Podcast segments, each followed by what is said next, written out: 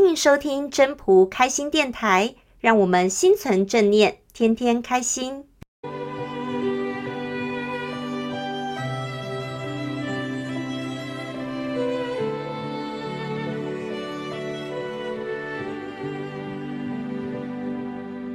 各位朋友，大家好，我是主持人 Marine。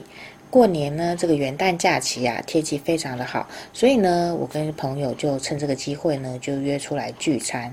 那我那个朋友呢，他是刚从刚从东南亚回来旅游回来的，他就跟我分享很多当地的见闻了，听得我们这几个人呢都啧啧称奇呀。其实很多时候呢，我们在这边。习以为常的事物呢，如果到了他乡异地的时候，你就会觉得好像有一些格格不入。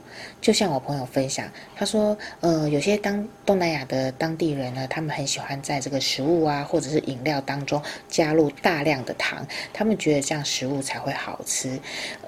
在因为在过去呢，糖是一种昂贵的奢侈品，是只有富有的人或者是地位高的人才能够享用的，所以呢。他们就会认为糖是一个很好的一个东西，这样子。那当然，我们的观念看下来就会说，这么大量的糖，可能身体吃这样长期吃下来会出问题。可是他们还有一些想法，就是说，那我要在工作要努力工作的时候，我必须要先有能量啊。所以呢。即便是吃了或者是喝了这些大量含糖的饮料或食物的时候，只要是努力工作的时候，身体其实就不会出问题了。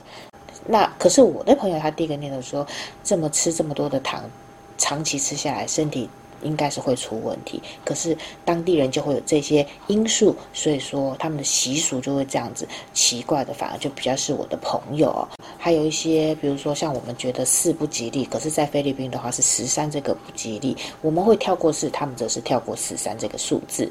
去越南拍照的时候，就尽量不能够避免三个人一起跳，因为当地人认为说这样子的话，呃，会对中间这个人是不常非常不吉利的。所以很多很多的一个种种当地的一些俗习俗啊，在我们听起来真的是非常非常的有意思，这样子。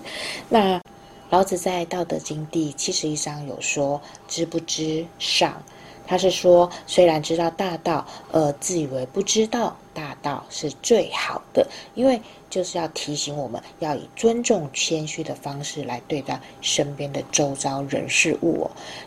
那每个国家呢，都有它自己一个文化传承哦，这些习俗呢，都是有一些历史背景的传承下来。也许呢，在这些我们外人眼光看起来是不好的、不适合的，但是呢，我们要尊重他们。最好的方式就是要尊重当地的一些文化传统。这样我们去到了这些国家之后，才能够真正的，一方面增长见闻，然后呢，也可以避免了冲突，才能够快快乐乐的出门，平平安安的回家。那今天就跟大家聊到这边喽，我们下次再见，拜拜。